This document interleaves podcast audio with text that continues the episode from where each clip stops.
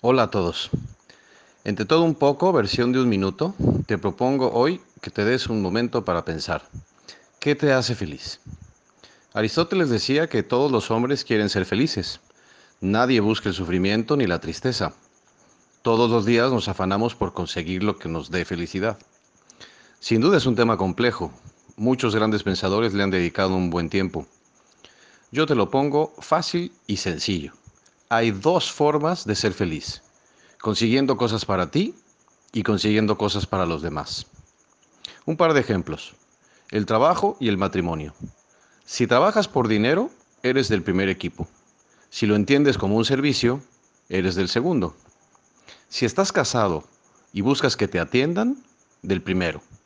Y si buscas el bien de tu cónyuge, del segundo. Y así. Buscar el bien para ti no está mal pero buscar el bien de los demás sin duda es superior.